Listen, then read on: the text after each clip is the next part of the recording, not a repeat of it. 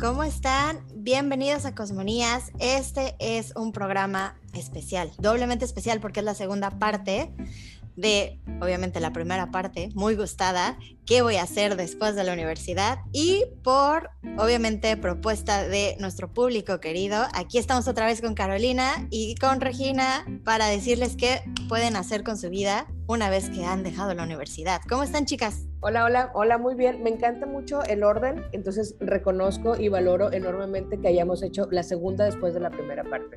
Amo, amo totalmente y eso le da mucha estructura a mi vida, que es lo que ahorita me anda haciendo mucha falta. Gracias por invitarme de nuevo a esta pachanga. Hola, hola a todos. Este, también un placer estar con Caro otra vez este, en la segunda parte después de la primera. Exactamente, muchachonas. Y de repente por ahí, si se pone listo el público, les hacemos una tercera parte de esta segunda. Me encanta saludarlos. Y bueno, a ver, empezamos con esta pregunta. Fui a la universidad, me graduó, gasté dinero, o tal vez no, a ver, tal vez fui becado y pues vendí mi alma al diablo y estoy trabajando, ya saben, como becario. Y acabo la universidad y resulta que empiezo a trabajar y me choca. Así descubro que pues, la cagué escogí lo que no era, le hice caso a mi papá y ya soy, pues no sé, abogado y, y lo odio. O sea, lo mío es, no sé, pintar acuarelas. ¿Qué dicen ustedes? Fíjate, yo soy muy de la idea de que lo único que tenemos en la vida es tiempo. No tenemos otra cosa que hacer de aquí a que nos vayamos a morir. No sabemos cuándo nos vamos a morir, entonces podemos pensar que puede ser dos horas, cuatro días, siete años o setenta, ¿no? Hay gente que vive inexplicablemente un montón de tiempo. Entonces, yo hace mucho que dejé de preocuparme por equivocarme y rectificar. Pero justo ayer tuve una plática con unos morros de universidad y, les, y cuando me preguntaron cómo, cómo eh, la pregunta específica era cómo hacer para que no te importe lo que diga la gente, ¿no? Y le dije, es que quisiera darte una respuesta que te ayude, pero eso se consigue con años. Es la única manera en que lo vas a conseguir. Llega una etapa, un momento en tu vida en que te empieza a valer mucho madre esto. Pero no lo puedes hacer a los 20 ni a los 25. Llega un momento en tu vida, dependiendo de tu madurez emocional y lo que quieras. Entonces creo que esta parte de que te importe muy poco haberte equivocado, entre comillas, y aquí son mis comillas, pero no todo el mundo lo puede ver, este, haberte equivocado no, no determina que tengas uno, ni que seguir en lo que ya estabas, ni es una pérdida de tiempo, porque todo lo que viste en ese en ese tiempo en el que estuviste estudiando algo que tal vez no era lo que finalmente te dedicaste, eventualmente te va a servir. Estoy también convencida de que nada, nada de lo que aprendemos o de lo que nos topamos, como les decía hace rato fuera de micrófonos, nada de lo que nos topamos en el mundo viene de Okis. La bronca es que no siempre estamos como receptivos a ese mensaje, pues porque estamos en un montón de cosas, porque no queremos ponerle atención. Pero si estudió eh, abogacía y ahora resulta que quiere pintar, Imagínate que tenga una estructura distinta para, ya que pinte, poder saber qué hacer con esos legalmente un contrato y entonces todo lo que conoció, lo que supo en su carrera, lo va a poder aplicar como en el negocio. Entonces yo creo que casi nunca, y, y voy a dejar este casi para abrir la discusión, casi nunca es un tiempo perdido. No sé si Regina difiera completamente conmigo, me encantaría que difiriera, porque tiene cara de que no, lo que estás diciendo no va por ahí. Pues es que, es que yo creo que tienen los dos lados, ¿no? Yo creo que todo empieza en cómo estructuramos nuestros conceptos o sea, y nuestros paradigmas de qué es exactamente aprender, qué es exactamente estudiar y cuáles son los propósitos de eso. Si te gusta hacer algo, la manera en la que vas a llegar a hacerlo es vía aprendiendo, ¿no? Entonces, ¿cuáles son los pasos? Así, ¿cuál es el camino para llegar a ese aprendizaje? Eso los puedes trazar tú o los puede trazar la sociedad y los puede trazar el gobierno y los puede trazar el sistema educativo y te van diciendo, bueno, te avientas seis años en la primaria, tres años en la secundaria, tres años en la preparatoria y ahí a lo mejor ya empezamos a hacer algo que a ti te guste.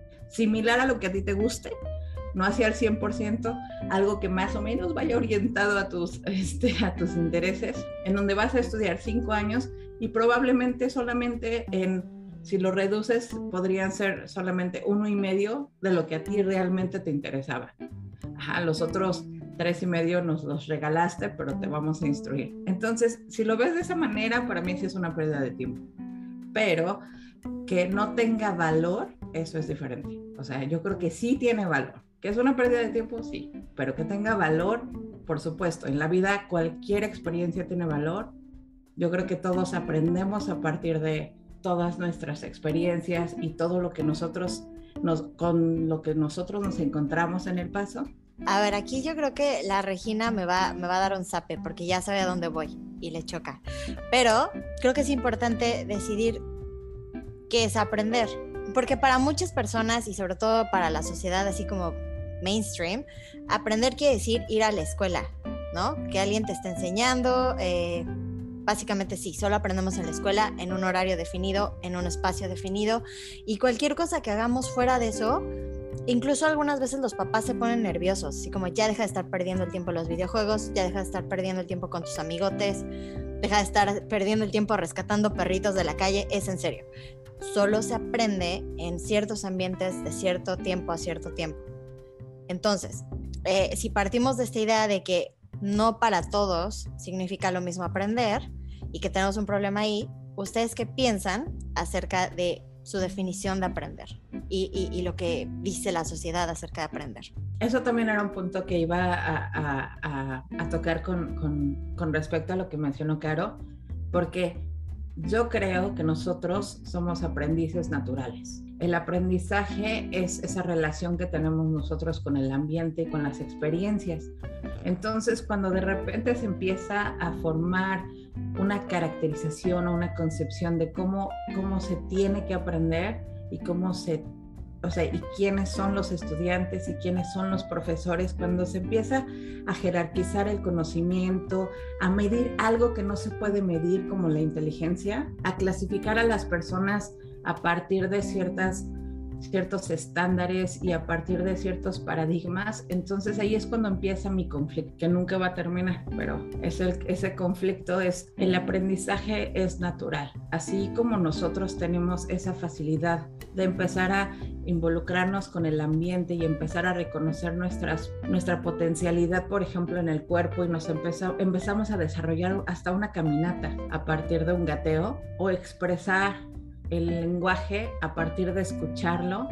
Todos esos aprendizajes naturales son el mismo fenómeno que pasa con cosas que son diferentes a, por ejemplo, nuestras capacidades físicas de caminar o correr o hablar. También esos aprendizajes que quedan en nuestra memoria, aprendizajes acerca de cómo usar las cosas, de cómo entender las cosas, aprendizajes científicos, matemáticos, más duros, más artísticos, más humanos. Todo eso es a partir de lenguajes que nosotros entendemos y procesamos, porque a veces lo único que pasa es una memorización, pero no un entendimiento de lo que significa o de cómo usar. Entonces, eh, alguien puede estudiar una carrera eh, de ciencias y estudiar matemáticas para siempre eh, y se aprende las fórmulas y le va perfecto en los exámenes y tiene un promedio estándar, bueno, un promedio después de un, de un examen estandarizado de máxima calificación y excelencia y no puede aplicarlo, no puede crear un cohete, o sea, no puede llevarnos a la luna, no puede porque no entiende cómo poder aplicar esas matemáticas en el mundo real. Entonces, la escuela eh, en muchos aspectos, eh, eh, especialmente en términos científicos, o sea, mucho antes de llegar a las especializaciones, pero solamente ya en la universidad, separa mucho la práctica de la, de la teoría. Entonces, eh, los que practican se van por otro lado, pero son los, los mínimos y esa práctica se tendría que haber dado desde la infancia. O sea, los niños tendrían que aprender cómo utilizar las matemáticas, cómo utilizar la biología, cómo utilizar todas estas herramientas que se les están pues facilitando en, en, cuestión de exposición, ¿no? Entonces yo creo que yo creo que la escuela es eso, es una exposición, pero no es no es un, un lugar para el aprendizaje si la persona no sabe qué es aprender. Entonces, pero ahí, Regina, perdón, te voy a, porque luego se me va la idea, apunté ya tres, pero luego se me va también a mí.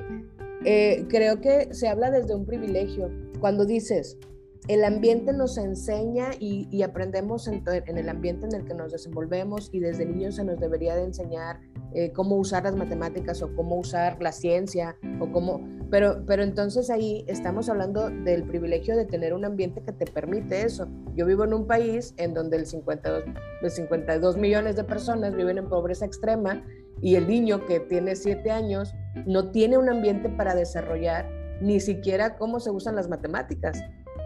No importa, no va a tener un ambiente para descubrir las matemáticas, pero eso no, no quiere decir que no es un aprendiz de su propio ambiente y que no sí, pero no le va a servir para vivir. ¿Cómo no? Porque, por ejemplo, el niño suponemos que, supongamos que tiene un talento especial para la acuarela, pero no tiene un ambiente que le, que le desarrolle eso. ¿Cómo vas a ver? Ahí lo estás determinando. Entonces, tú estás, tú estás validando la estructura y si no se va por la estructura y si no tiene cierto certificado y si no aprende de cierta manera, no va a tener una posibilidad de desarrollo económico, por ejemplo. Que la, que la escuela en ese sentido, justamente esa estandarización funciona para que la gente que no tiene un ambiente que naturalmente le permita desarrollar, pueda por lo menos encaminarse, es que para que se ponga interesante, porque me causa mucho, y, te juro que no estoy al 100 convencida, pero quiero explorar, quiero ser un poco abogado del diablo y explorar este otro punto de decir, a ver, el niño tiene un talento maravilloso para, para la acuarela, vamos a poner para la acuarela porque como es algo que yo no puedo hacer, quiero que la gente que sí lo puede hacer lo desarrolle. Entonces, bueno, tiene un talento eh, maravilloso para la acuarela pero ¿cómo lo va a cómo lo va a encontrar si en su ambiente, si en su medio ambiente, su, su, lugar en donde él se desarrolla, lo que tiene que estar pensando es si van a comer o no, o si tiene que ir a trabajar a los nueve años, porque pues hay que trabajar, porque aquí el feto trabaja. ¿Cómo, cómo ahí la estructura no le podría servir para por lo menos alguien en algún momento, obviamente también imaginando que el sistema educativo tiene por lo menos una persona motivada en su trabajo, una de, unos de esos maestros eh, a los que les hacemos películas y decimos, mira, encontró el sentimiento del niño y la chingada, este, y, y descubre o detecta que este niño tiene un talento especial y se canaliza. ¿No sería algo como positivo en ese sentido? O sea, ¿no sería como un buen caminito o sino como ¿cómo, cómo, cómo surgiría sin, sin estructura? Bueno, el ejemplo no es, no es como completamente válido, porque para que el niño conozca la acuarela, ya tuvo que haber tenido exposición. Entonces, no puede ser que no haya tenido exposición a nada. Tiene una referencia y él empezó a desarrollarse. Entonces, por ejemplo, si, si él desarrolla la acuarela, te voy a poner un ejemplo paralelo. Había un chavito que empezó a ver ballet. En el, en, así lo vio en una película o en una serie o en un comercial. No tengo idea, pero tuvo una exposición al ballet. Y él vive en Nigeria, no tiene nada que comer, no tiene dinero, su familia no tiene dinero, el chavito tiene no más de 10 años. Y lo único que hacía era bailar y bailar y bailar bailaba, bailaba, bailaba, desarrolló músculos, desarrolló balance, desarrolló todo lo que él pensaba que le ayudaría a verse como él, esa referencia que él tenía, ¿no? Los amigos empezaron a poner este videos de, de, TikTok y YouTube del chiquillo y ahorita está becado en Juilliard. Son milagritos, ponle milagritos, pero a lo que me refiero es no hay como ese ese paso de tiene que estudiar para poder, no. O sea, tiene, si, si, si referimos a, las posibilidades que, que, se limiten a partir de una estructura y a partir de un estudio, no. Que sean una opción, sí. Y para muchas personas a lo mejor sea una opción porque no tengan otra, lo entiendo. Pero a veces no es que no tengan otra, es que no conocen otra. Entonces, por ejemplo, ahorita con las nuevas economías digitales, hay personas que pueden hacer sus acuarelas y pueden vender una pintura que a lo mejor para el mercado va a ser un precio bastante barato, en 20 dólares, pero para ellos 20 dólares significa lo que tenían para hacer en la semana, por ejemplo, ¿no? Pero si ellos no tienen... Ah, y, ellos no tienen exposición a eso. Por ejemplo, ahorita acaba de pasar Acaban de regresar unos amigos de la Sierra Huirrárica de Jalisco porque fueron a instalar conectividad al pueblo de los Huirras este, para que ellos tengan exposición a este tipo de mercado. Y entonces como los pueblos indígenas, por ejemplo, viven de su cultura y viven de su arte, generalmente se desbandan, o sea, y, y, se van a vender a Cancún y se van a vender a Guadalajara. Entonces, eh, muchos regresan, muchos ya no, muchos pierden la lengua, muchos aprenden 40 palabras en inglés para venderle, así, ¿do you want this? Entonces, en serio que de repente pierden todo, ¿no? Entonces se, deconstruye la sociedad y la comunidad. Sin embargo, cuando se les, por ejemplo, da las herramientas, no se les instruye, sino se les dan las herramientas, se les facilita un acceso, ahorita ya tienen conectividad, tienen internet, pueden aprender y están aprendiendo y van a digitalizar sus piezas, ya no se tienen que ir a Cancún a venderlas, las pueden vender en línea les llegan los ingresos, se quedan en la comunidad, rescatas el idioma y así. Entonces yo creo que todo está en los derechos, los derechos a la conectividad y los derechos a tú poder decidir qué, qué camino tomar. Pero como todo está estructurado, esa decisión casi siempre no es tuya, porque si no, es cuando ahí empieza el problema. No te contrato porque no tienes un título universitario, no te contrato porque no tienes una maestría, no te contrato porque no tienes 10 años de experiencia comprobable, aunque tengas 10 años de experiencia. Aunque hayas sido un agricultor toda tu vida, pero no tienes el título de ciencias agropecuarias, este, no me sirves, ¿no? Pero eso es lo que ya se está rompiendo. Se está rompiendo con esos paradigmas y ahorita, por ejemplo, yo lo veo. Yo veo que Apple estaba literalmente pidiendo personas que supieran acerca del metaverso y acerca de la web 3 porque ellos no tenían ni idea. Y así de vengan por favor. Nike está, creó un, un, este, una vacante y la estaban posteando la semana pasada. Directivo de, las, de los conocimientos metaversicos. ¿Qué diablos era eso? ya, ya, ya, ni saben a quién, ¿no?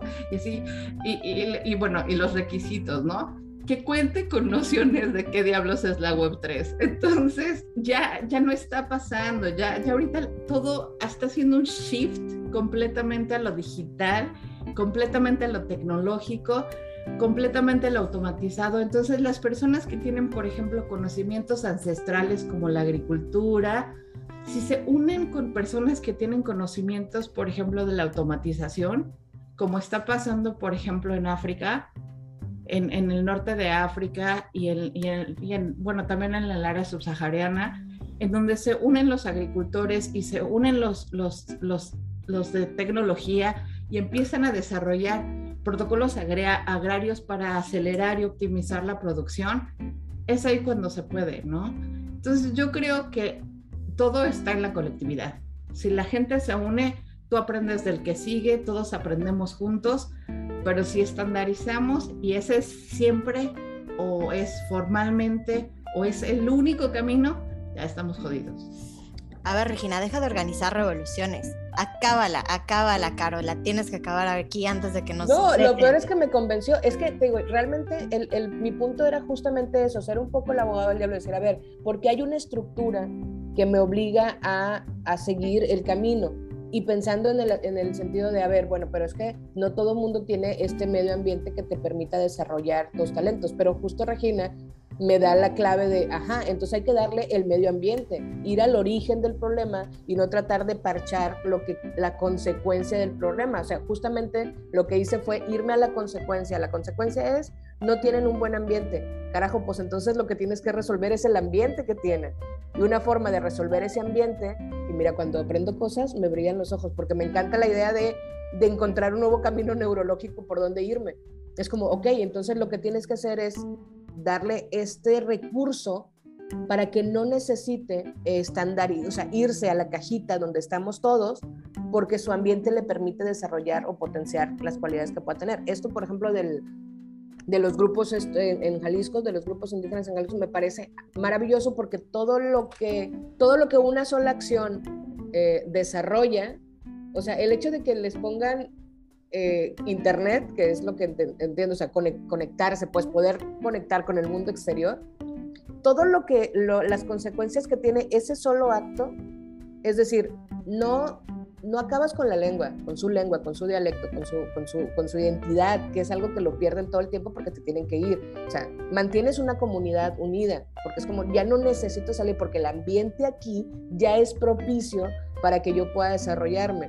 Es como, además tengo recurso, un recurso que puede ser incluso hasta más, eh, no, no, no, sé si el término es adecuado, pero más ilimitado que, que el recurso que pudiera, o sea, no, no sé cómo decirlo, pero tiene más vida, digamos, ¿no? Tiene más, eh, eh, más, exponencialmente es mucho más fácil que puedas seguir desarrollando y que incluso puedas heredar esa, esa tradición de si lo que haces es, son textiles y ya tienes cómo venderlos desde allí, pues sigues heredando a tus hijos, no tienes por qué, el hijo no tiene por qué irse a estudiar otra cosa porque ya no van a vender textiles, ¿me explico? Entonces, entiendo ahora esta parte de la conectividad o del acceso. Y aparte, por ejemplo, cuando les dieron el Internet, y, facilitarles ese ambiente como, como, como platicamos, también se les da, se les preservan los derechos, porque para los que no saben, cuando un indígena se sale de su comunidad, pierden autonomía porque ya no se les reconoce como indígenas.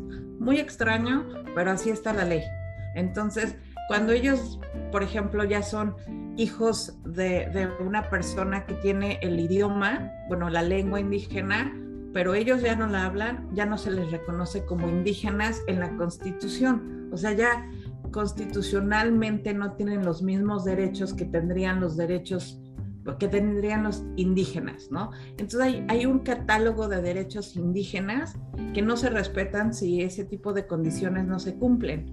O sea, aunque, aunque tu papá viva en, en, en, en, la comunidad y tu papá hable wirráricas de 400 años, si a ti no te sale el vocabulario completito, eh, ya no eres indígena. Entonces, este... Sí, el mantener esa, esa identidad y sobre todo preservar unas, preservar las tradiciones y los pueblos y las lenguas y todo lo que nosotros, o, o lo que se supone que también estamos otra vez volviendo un poco a, este reconocimiento, pero que casi siempre es como un reconocimiento nomás de redes sociales, ¿no? Es como reconocemos el tejido este de los indígenas y le ponemos una fotito súper padre con una taza de café a un lado y es como, mira cómo reconozco al pueblo tzotzil. Es como, no, no lo estás reconociendo, solamente estás haciendo una apropiación extraña de algo que ni siquiera te corresponde. Pero ciertamente sí, si les das este acceso y, y, lo quiero poner, Regina, en, en, otros contextos, no solo con las comunidades indígenas, sino con eh, comunidades simplemente en situación de pobreza, por ejemplo. O sea, en un, en un lugar, en un, sobre todo en estos, en estos, en el sur del país, acá en México, que es por, algún, por alguna razón el sur siempre ha estado como más olvidado en ese sentido. Si nos vamos a Oaxaca, no necesariamente una comunidad indígena, sino a cualquier lugar de Oaxaca, dices, a ver, si a estas personas les das el acceso a Internet o a comunicarse para, para, para hacer más cosas, todo lo demás lo van a poder hacer sin el intermediario, que es donde ciertamente los joden todo el tiempo. Creo que hicieron puntos muy estratégicos aquí. Aquí una cosa más que quisiera aclarar. Todo lo que nos contó Regina y los puntos que hace Carolina, eh, todo es con dignidad, porque eso también es importante. Eh, no falta nunca que, digas, ah, es que mis, no sé, vengo de una familia de generaciones de hacer textiles y te ven como pues, para abajo, ¿no? Así de, pero entonces aquí mi pregunta con ustedes, ¿es la tecnología la solución? ¿El acceso a la tecnología es la solución para esta crisis de aprendizaje que claramente estamos observando? Yo creo que es algo que puede dar la solución, es como la herramienta para solucionar, porque, bueno, además de que el acceso eh, pues es algo importantísimo porque, por ejemplo, vuelvo al ejemplo de, lo que pasó ahorita en la sierra. Me llegaron contactos de personas que dijeron, me encanta ese proyecto, me gustaría colaborar. Yo puedo darles este, el internet gratis. Por ejemplo, ya llega el internet, ¿no? O sea, para que ya no tengan que pagarlo mensualmente. Se los dan gratis. Luego llegó otro proyecto y dijo, ¿saben qué? estaría padrísimo. Yo me ofrezco a poder hacer como ciertos, ciertas páginas y ciertos contenidos en su lengua. Entonces ahí ya estás generando otra red, ¿no? Y luego entonces llegó otro y dijo, ¿saben?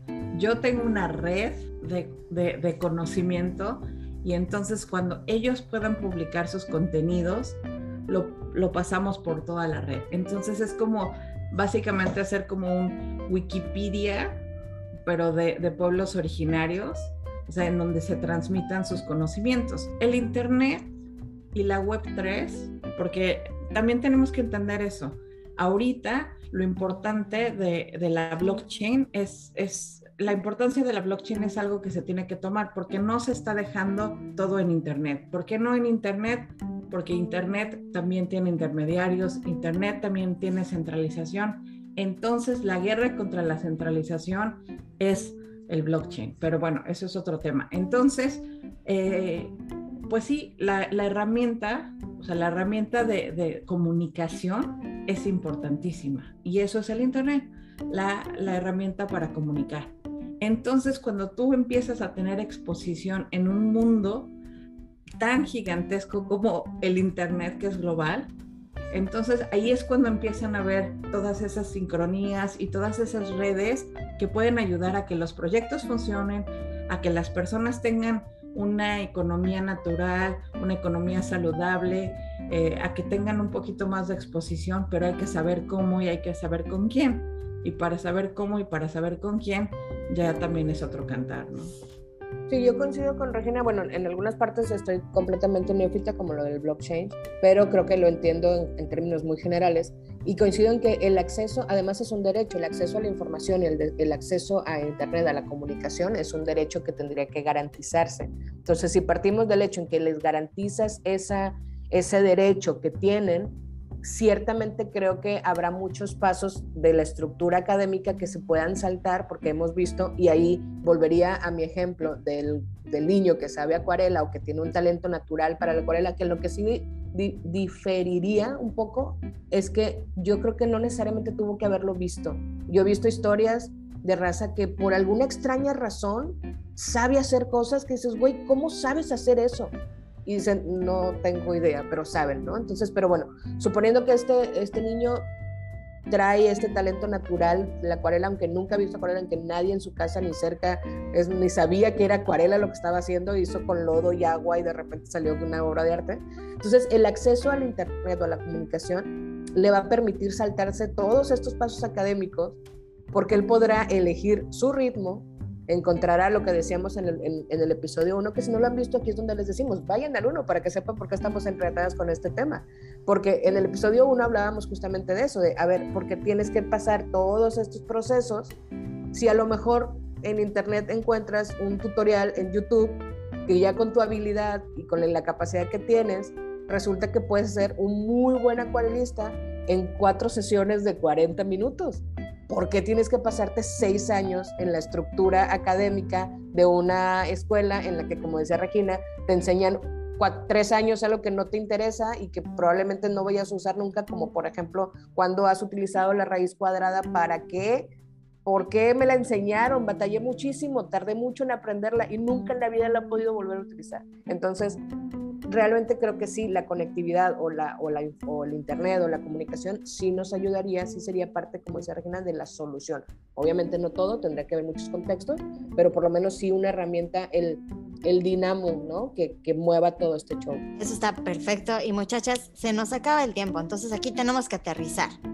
Y para el público conocedor, que pues obviamente eh, aquí no discriminamos, aquí queremos white chickens, eh, gente más morena, ya saben lo que ustedes quieran. Vamos a dar consejos aterrizados de cómo utilizar la información que les estamos dando, si usted es privilegiado o no. Nos quedan muy claras las eh, explicaciones, por ejemplo, para comunidades indígenas, que podrían también aplicarse a comunidades que estén desoladas económicamente. Pero si soy un white chicken privilegiado, ¿cómo aterrizo esto para mí mismo? O si, si quiero aterrizarlo como esto de eh, tengo una carrera, ya no me gusta, quiero aprender otra cosa, o con mis hijos. bueno, ahí ah, es, casi caso perdido, ¿no? Porque este, ellos solitos están condenados al determinismo este, pragmático y estandarizado de la sociedad porque ellos mismos lo crean y ellos son los que lo validan porque si no lo validan, pierden valor ellos mismos, porque sus identidades están basadas en eso. Entonces, pues mucha suerte. Este, ojalá, ojalá y ojalá encuentren el certificado que los valide. No tengo nada más que agregar ante esa bomba que acaba de lanzar Regina. Concurro con cada una de sus palabras. Nunca desde el privilegio se ha iniciado una revolución, nunca, como por qué lo van a hacer, como por qué Luis XV querría que se acabaran los pasteles. Entonces, lo que dijo, todo por dos. Bueno, y si usted, mi querido público, eh, no es realmente white chicken, sino white chicken wannabe, siga los siguientes consejos con sus hijos. Venga, tienen así tres consejos cada una para niños que, que no son white chickens de verdad. Por favor, ayuden. Déjenlos ser, entiéndanlos y conózcanlos. Si alguien se conoce a sí mismo, ya sabe para dónde ir. Entonces lo más importante yo creo que es el autoconocimiento.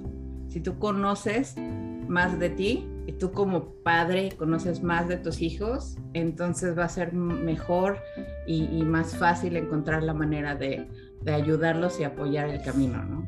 Y yo usaría la de no juzgues a un pez por su capacidad de trepar. Todos tenemos talentos especiales, diferentes, únicos, exclusivos. Y yo puedo ser muy mala para la acuarela, como lo he recalcado todo este programa, porque me encanta la idea de hacer escarnio de algo que no puedo lograr entonces, pero, pero puedo ser muy buena para escribir. Entonces no me puedes juzgar a mí porque tan mal hago una acuarela, sino porque también te puedo escribir un texto. Entonces, todos los, los, todas las personas tenemos un talento para algo, déjenlos que lo encuentren y que lo puedan potenciar. No metas a tu, es como, esta, hay una meta, una eh, parábola, creo, algo así, de un niño que el, maestro baile dice es que su hijo va muy mal en matemáticas, pero va excelente en artísticas. Y el señor le dice, el papá le dice, bueno, entonces déjame meterlo a clases de matemáticas para que mejore. No, mételo a artísticas, porque es muy bueno en artísticas. Mételo en artísticas para que desarrolle ese potencial. Es muy malo en matemáticas porque no, no le interesan. No tiene que ser un buen matemático. Entonces, potenciamos los talentos que tienen los hijos, y pues sí, ciertamente creo que la única no tengo hijo, entonces no quiero adueñarme de un discurso que no me corresponde, pero asumo que funciona en términos generales para toda la humanidad. Dejemos que la gente encuentre su talento y permitámosle que lo desarrolle. No, pero está bien, Caro. Les puedes decir así como hijo de mi corazón. O sea, no, no, no tienes hijos, pero así. O como, en tono de tía. La tía, la tía que le dice, mijito, no le hagas caso a tu mamá, vete, vete, yo te cubro. Exacto. Así, eso justo. Si alguien, señora, señoritos, señores, eh, aquí todo el mundo aplica, si tu papá te está diciendo que hagas algo y no te gusta, no lo hagas. Y si te preguntan quién te dijo, les dices que tienes tres tías y así no vas a ver si fueron sus hermanas o las hermanas de tu mamá. Creo que es un muy buen consejo. Dejen todo y sean ustedes. Ahora ya existen muchas herramientas, empápense de esto de la tecnología, hagan comunidad, escuchen a sus tías de Cosmonías y a la tía Caro que la pueden encontrar en Instagram. Y nos tenemos que ir. Así que tenemos que despedirnos. Me encantó escucharlas. Regina, estuviste rudísima. Caro, tú puedes con esas acuarelas. Voy a intentarlo de nuevo y en el próximo programa voy a traerle a Regina una acuarela que va a decir, no puede ser, me siento avergonzada de mi talento. Yo, yo, yo me siento avergonzadísima de muchos talentos también, o de, muchos intentos, pero bueno. Este, nos, nos podemos, podemos exponer eso un día, ¿no? Así como los talentos que quisieras tener Sí, pero los que nunca te sirvieron para nada. Y que te fueron negados. Les agradezco mucho de nuevo por haberme invitado, me divertí mucho, aprendí mucho, me encanta la idea de abrir mis, como les decía, mis caminos neurológicos a una solución o a una idea que nunca había caminado por ahí. Entonces siempre me encanta hacer veredas nuevas en mi cerebro. Gracias Regina, gracias Sara por, por ayudarme a eso. Saludos, nos vemos en la próxima. No se avergüencen de sus talentos. Besos a todos.